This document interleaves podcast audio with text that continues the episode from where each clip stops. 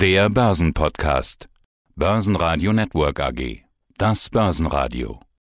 Marktbericht. Im Studio Sebastian Leben, Peter Heinrich und Andreas Groß. Außerdem hören Sie zum DAX und DAX-Verlierer Telekom Jochen Stanzel, Chefmarktanalyst von CMC Markets, zu Nasdaq und Bitcoin Chartanalyst Salah Boumidi von IG, Chefvolkswirt Thorsten Polleit von Degussa zur Inflation und Fondsmanager Johannes Ries von Apus Capital zu seiner Aktienauswahl. Sie hören Ausschnitte aus Börsenradio-Interviews. Die ausführliche Version der Interviews finden Sie auf börsenradio.de oder in der Börsenradio-App. Die Börsen haben am Mittwoch zu einem richtigen Rücksetzer angesetzt. Der DAX war zum Mittag um fast 2,5 Prozent gefallen und hatte sich ein Stück von der 15.000 Punkte Marke nach unten entfernt. Das war dann offenbar doch etwas viel. Bis Börsenschluss ging es auf 14.973 Punkte. Das sind noch immer minus 1,5 Prozent. Die 15.000 bleibt aber in Sichtweite. Der ATX in Wien gab 1,7 Prozent ab auf 3.687 Punkte. Der ATX Total Return auf 7.431 Punkte. Schönen guten Tag, Jochen Stanzel hier von CMC Markets. Wir schauen auf den DAX. Das ist nämlich spannend, was da gerade passiert. Der DAX ist im Rückwärtsgang deutlich sogar inzwischen. Fast zweieinhalb Prozent am Mittwochnachmittag.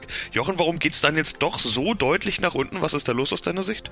Ich glaube, zum Teil ist das überfällig ja auch gewesen. Wir hatten ja am Hoch bei 16.000 Punkten fast nur noch Optimisten im Markt und das nach dem starken Anstieg, den wir ja seit der Erholung der Pandemie wir kommen ja von 8000 Punkten, sind auf 16.000 Punkte hoch. Das ist eine Verdopplung. Und am Hoch hatten wir fast nur noch Optimisten. Also da gingen zu viele davon aus, dass es genauso weitergehen wird.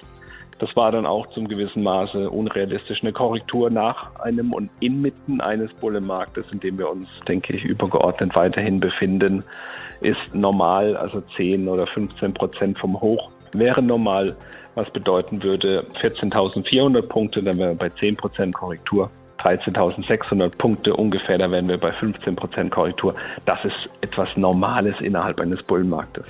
Was sagt denn die Charttechnik? Diese 15.000, die runde Marke, die hat in den letzten Tagen und Wochen ja eigentlich immer ganz schön gehalten. Da sind wir, haben höchstens mal drunter geschnuppert, nie auf Schlusskursbasis. Von der haben wir uns jetzt ja 150 Punkte in dem Dreh rum entfernt. Ist das überhaupt die wichtige Marke? Was sagt die Charttechnik? Ich glaube, viele haben jetzt auf die 200-Tage-Linie auch geachtet haben auch gewartet, hält die oder hält sie nicht. Heute bekommen wir die Antwort, nein, sie hält nicht. Der Markt möchte in eine größere Korrektur gehen. Die 200-Tage-Linie knapp unter der 15.000 Punkte Marke, 14.981 jetzt aktuell. Und das ist ja das Niveau, das jetzt gebrochen wurde. Und wir sehen jetzt da auch ziemlich direkt weitere Abgaben. Also die Nervosität ist, ist da natürlich da. Und viele, die eben jetzt sage ich mal, als Schnäppchenjäger unterwegs waren, ein Prinzip, äh, das eben eine Anlagestrategie, könnte man fast schon sagen, die viele verfolgt haben, über die letzten Monate nämlich bei Kleinstkorrekturen zu kaufen. Da wurde man sofort belohnt, weil es eben nach diesen Kleinstkorrekturen sofort wieder auf neue Hochs gegangen ist diese Strategie, die funktioniert jetzt nicht mehr. Und so sieht man eben, dass sich Märkte auch verändern können. Es ist eben keine Einbahnstraße und dieses Buying the Dip, also Schnäppchenjäger bei Kursrückgängen einsteigen, das hat sich jetzt verändert. Wir sind jetzt in einer Korrektur. Hallo, wunderschönen Tag. Mein Name ist Salah Boumidi, Head of Markets bei IG. Bei uns erhalten Sie täglich neue Analysen und Marktkommentare für Ihr Trading. Schauen wir uns doch mal den Nasdaq 100 noch als plakativ für Technologietitel an. Der ist ja gestiegen, gestiegen bis auf das Hoch im September. Danach kam der Rücksetzer. Wie sieht's aus im Chart? Droht da jetzt eine echte Korrektur? Läuft die vielleicht schon? Ja, wir sind gerade wirklich so am seidenen Faden. Im Nasdaq 100 sind wir in einer Schulterkopf-Schulter-Formation, haben die Nackenlinie, die lag hier im Bereich 14.800 Punkte. Wie wir sehen, haben wir diese jetzt abgegeben, liegen jetzt bei 14.480 vorbörslich bei IG. Ja, und was können wir aus so einer Schulterkopf-Schulter-Formation lesen? A, es ist durchaus klassisch als ein Trendumkehrsignal zu deuten. Wir haben neue Hochs erreicht im September. Seither geht's Richtung Süden. Tendenziell sind wir bärisch.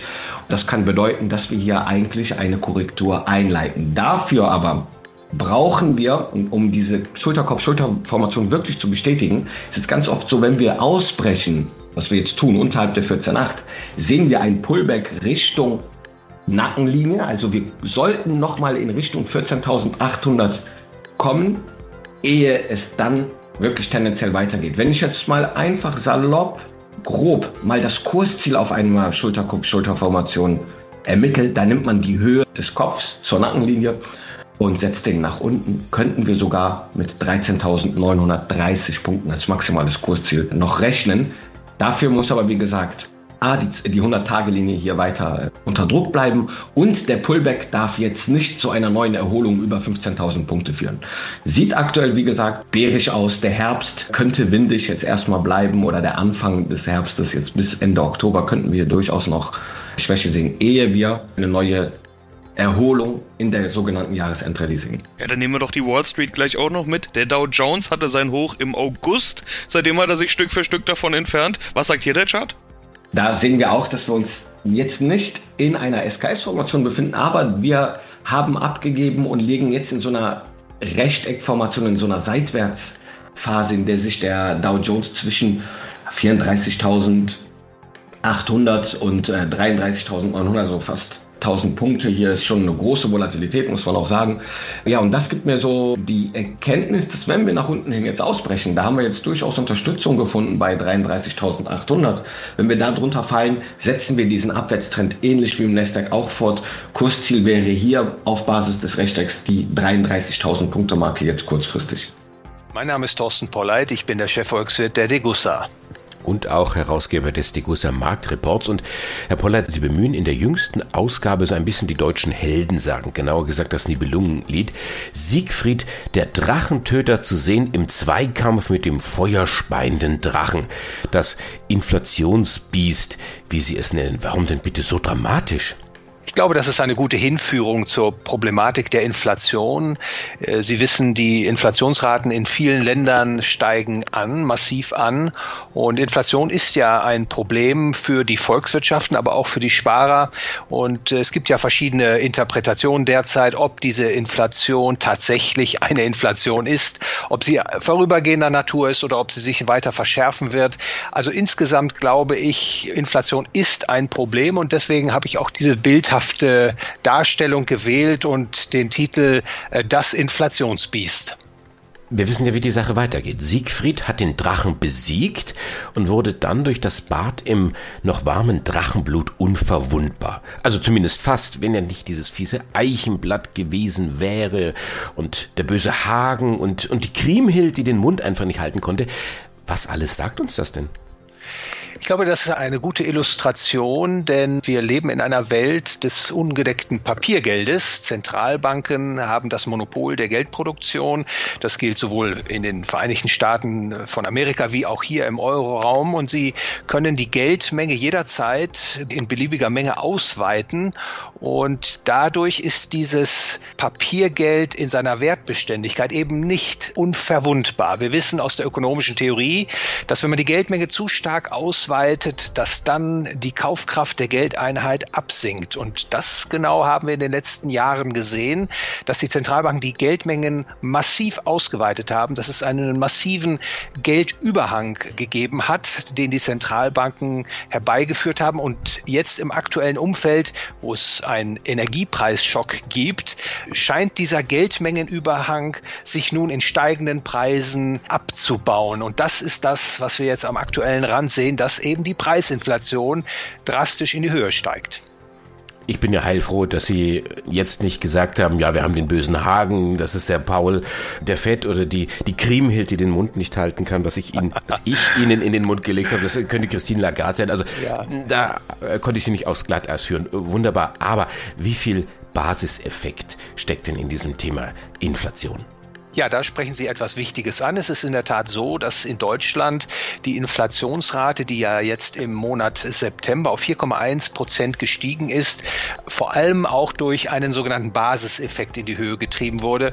Das liegt daran, dass die Mehrwertsteuer abgesenkt wurde im Juli 2020 äh, und dann wieder angehoben wurde im Dezember 2020 und dadurch fallen jetzt die Jahresveränderungen der Konsumgüterpreise stärker aus. Allerdings richte ich da den Blick auch in die Zukunft. Und ich sagte bereits, der Geldmengenüberhang, der sich da aufgebaut hat, in Amerika beträgt er schätzungsweise über 30 Prozent und hier im Euroraum vermutlich etwa 17 Prozent, dass dieser Geldüberhang jetzt doch noch die Preise weiter in die Höhe treiben wird. Und insofern ist keine Entwarnung zu geben von meiner Seite. Ich glaube und ich befürchte, dass das Inflationsbiest jetzt seinen hässlichen Kopf hebt. Gewinner im DAX gab es genau vier. SAP mit plus 1,2 Prozent, Kiergen und Bayer mit jeweils plus 0,4 und Merck mit plus 0,2 Prozent. Alle anderen DAX-Werte verbuchten Kursverluste. Deutlichste Verlierer waren Porsche mit minus 3,6 Prozent, BASF mit minus 4,2 Prozent und schlusslich Telekom mit minus 5,4 Prozent die Telekom, die tatsächlich stärkster Verlierer über 5%. Minus sind es zum Zeitpunkt unseres Interviews. Das liegt an einem Sondereffekt im Zuge dieses Softbank. Deals ist vielleicht auch ein kleines bisschen äh, komplizierter, das jetzt alles nochmal neu aufzurollen, aber schauen wir auf jeden Fall mal auf den Kurs und die Charttechnik. Was tut sich bei der Telekom? Wir hatten am 23. August und auch in den Tagen davor eigentlich noch einen guten Telekom-Kurs, der nach oben ausgebrochen ist.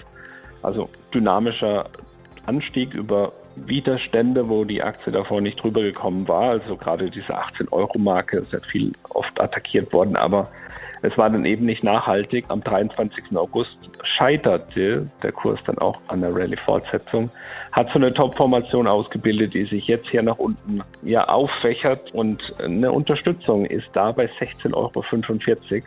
Man kann ja immer von solchen äh, Trendwende-Formationen dann eben auch diese ja, solche Impulse nach vorne projizieren. Da bedient man sich an Fibonacci. Verhältniszahlen, das ist für alle Charttechniker relevant oder interessant. Die volle Auffächerung um 423,6 Prozent, das ist so eine Fibonacci-Zahl, die liegt eben bei 16,45 Euro. Also Anleger, die die Telekom beobachten, können in diesem Bereich beobachten, ob es da mögliche Bodenbildungen, Stabilisierungstendenzen gibt. Sollte das nicht der Fall sein, wäre eine weitere Risiko bis 15 Euro und 71 zu sehen. Aber da in diesem Bereich, nur weil da Unterstützungen sind, heißt es nicht, dass wir dort wieder drehen. Das heißt nur, dass man an diesen Marken dann beobachten kann, ob der Markt dort einen Boden ausbildet. Der ist im Moment überhaupt nicht zu sehen. Wir brechen auch unter die 200-Tage-Linie im Moment. Heiko Böhmer, Kapitalmarktstratege, Shareholder Value Management AG. Und mein Name ist Sebastian Leben. Hallo aus dem Börsenradiostudio. Grüß Sie, Herr Böhmer. Hallo, Herr Leben. Es ist ein interessanter Zeitpunkt, an dem wir gerade miteinander sprechen. Die Börse fällt an diesem Mittwoch. Von Rekorden haben wir uns schon weit entfernt. Lauter Themen, die uns beschäftigen, steigende Preise, vor allem Energiepreise, die Sorge vor Inflation oder sogar Stagflation, hier und da Konjunktursorgen, Chip- und Materialmangel, Lieferengpässe, China, der ins Wanken geratene Immobiliensektor, USA zwar jetzt ohne Government Shutdown, aber doch Problem der hohen Verschuldung, auch in anderen Ländern und schließlich auch die Corona-Pandemie ist noch nicht endgültig vorbei. Herr Böhmer, das ist das Setting. Kein Wunder, dass die Stimmung nicht so gut ist, würde ich mal sagen. Wie schätzen Sie das Sentiment ein? Wie schlecht ist die Stimmung tatsächlich? Ja, das ist ja so ein Faktor, wo wir bei uns im Haus häufig draufschauen, wie sich quasi die Einschätzung der Anleger, also das Sentiment entwickelt. Und hier ist in den vergangenen Wochen zu sehen, dass es sich deutlich eingetrübt hat. Und dieses deutliche Eintrüben ist eigentlich schon wieder ein positives Zeichen. Denn diese Sentimentindikatoren, die arbeiten eigentlich als Kontraindikator. Also wenn Extreme erreicht werden, ob extrem negativ oder extrem positiv, dann deuten sich Trendwenden an. Und dadurch, dass wir jetzt zuletzt diese extrem schlechte Stimmung und auch die schwachen Aussichten hatten, ist das eigentlich ein Faktor, der dafür spricht, dass auf Sicht der nächsten Wochen es wieder nach oben geht. Nun investieren Sie ja gar nicht in den Gesamtmarkt, sondern eben in einzelne Aktien. Das heißt, was der Gesamtmarkt macht, ist so wichtig dann auch wieder nicht. Die einzelnen Aktien können sich ja eben anders entwickeln als der Gesamtmarkt. Ist der Markt egal, wenn man auf richtige Firmen setzt? Kann man das so sagen? Und gilt das auch in einem Setting, wie wir es gerade besprochen haben? Naja, der Markt kann einem ja nicht wirklich egal sein, auch wenn man als Stockpicker unterwegs ist, weil natürlich der Investor immer gerne auf breite Märkte und auf Indizes und auf Vergleiche schaut und dann immer natürlich Verhältnisse herstellt und Vergleiche herstellt zwischen den Aktien im Fondsportfolio und dem, was ein Index macht. Aber bei uns ist es natürlich schon so, dass wir wirklich diesen Fokus haben auf die einzelnen Unternehmen. Und da gibt es eben Unternehmen, die kommen besser durch die Krise und sind langfristig erfolgreich, sodass eben auch solche Rücksetzer, die wir aktuell erleben, dann auch einfach mal besser überstanden werden können. Und man muss ja auch sehen, was wir jetzt gerade sehen, wir haben ja wenn man das ganze Jahr sieht, wir haben ja so viele positive Handelstage gehabt, dass jetzt eigentlich Tage mit vielleicht einem oder anderthalb Prozent negative Entwicklung schon als dramatische Entwicklung in eine Richtung gesehen werden. Also wir sind ja immer noch sehr, sehr weit oben. Das ist etwas, was vielleicht viele Investoren in den vergangenen Monaten fast gar nicht mehr wahrgenommen haben, dass es auch mal wieder etwas nach unten gehen kann an den Börsen. Ja, mein Name ist Johannes Ries, Gründer und Fondsmanager von Apus Capital. Für Harald Schmidt und mich zum Beispiel war so ein Unternehmen die SAP gewesen, die ich ja schon sehr lange als Analyst und Fondsmanager begleitet habe, die ja die Idee der Standardsoftware für Unternehmen quasi selbst entwickelt hat, dass man nicht für jedes Unternehmen die Software neu schreiben muss, sondern die Software quasi ja, ja oft viele Gemeinsamkeiten hat, die in jedem Unternehmen wieder vorkommen, dass man also nicht den Anzug immer wieder ja, einzeln anpasst, sondern von der Stange nehmen kann und nur die Arme und die Beine ein bisschen länger oder kürzer machen machen muss, um ja, die passende Lösung zu haben. Und mit der Idee ist ja die SAP die ganzen 90er Jahre stark gewachsen und danach eigentlich auch noch. Und das Unternehmen, gerade in den 90er Jahren, hat eine, an der Börse eine starke Neubewertung erfahren. Die Aktie hat sich verhundertfacht in den 90er Jahren. Und viele haben diesen Weg nur ein, zwei Jahre begleitet und haben gesagt, so jetzt ist gut, jetzt ist der Kurs stark gestiegen, wir steigen wieder aus. Und das war immer zu früh und falsch. Und das war so ein bisschen unsere Erfahrung. Da haben wir noch viele andere Unternehmen gesehen. Und das war die Idee für Abus Capital und insbesondere für den Revalue Fonds. Also SAP war da drin, Apple drin. Wie lang ist denn eine Aktie im Fonds im Durchschnitt bei Ihnen drin? Also erstmal, Apple ist bei uns nicht drin, weil wir nur in Europa investieren, aber Apple war so ein Anstoß für die Idee. Okay. Aber wir bleiben sehr lange drin.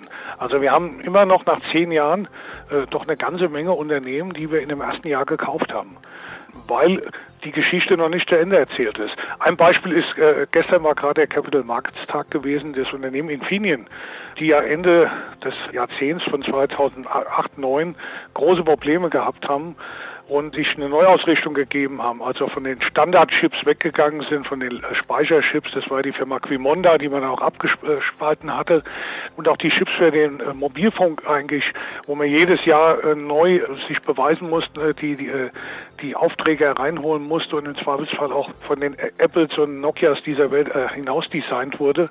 Man hat sich dann entschieden, auf die Bereiche Auto und Industrie zu setzen, auf den Bereich Elektrohalbleiter, also die Halbleiter, die helfen, Energieeffizienz effizient einzusetzen. Und wir wissen ja, dass das die großen Trends auch immer noch unserer Zeit sind. Und das Unternehmen hat sich seitdem hervorragend entwickelt. Von vor zehn Jahren hat man vier Milliarden Umsatz gemacht, macht man jetzt elf. Und äh, die Marktkapitalisierung hat sich vervielfacht. Und die Geschichte ist immer noch nicht zu Ende geschrieben. Aus dem Grund ist der Wert bei uns immer noch im Portfolio enthalten. Bitcoin, der ist wieder bei 50.000 Dollar, beziehungsweise inzwischen sogar schon drüber. Was passiert hier? Ja, das ist eine Sache, die sehr interessant ist. Ich habe es mit dir auch schon öfter besprochen. Wir haben drei Jahre sprechen wir schon über Bitcoin, wenn nicht sogar vier. Wir haben öfter mal das Thema gehabt, Verbote, ne? Restriktionen. Die haben früher ja oft sehr viel Gewicht gehabt oder kurzfristig sehr starke Abverkäufe im Kryptowährungsmarkt gezeigt. Das ist in dem Fall jetzt nicht so. Chinas Verbotsklauseln oder Verbotsdruck jetzt auf Bitcoin führt für mich paradoxerweise eher dazu, dass die Skepsis größer wird und wir noch eine erhöhte Nachfrage nach Bitcoin und Co. sehen. Und das sehen wir aktuell auch. Charttechnisch haben wir hier auch uns, sind wir aus dem Tal der Tränen, in dem wir uns befanden in den letzten ja, Monaten eigentlich, brechen wir gerade schön raus. Ein Ausbruch über die 52.000 US-Dollar-Marke könnte sogar zu neuen Hochs über 60.000 US-Dollar führen. Also wie gesagt, der Markt dreht sich meines Erachtens mehr Verbote, unkonkrete Verbote, keine Regulierung, keine Transparenz, einfach nur das Verbieten per se wird hier den Kryptowährungsmarkt nicht zum Erliegen bringen. Ganz im Gegenteil, es wird die Skepsis erhöht und in einem Markt, wo wir jetzt eh Unsicherheit, Ungewissheit haben, Inflation, expansive Geldpolitik, Corona etc., das sind alles Faktoren, die eigentlich Kryptowährungen als alternatives Investment durchaus in die Karten spielen.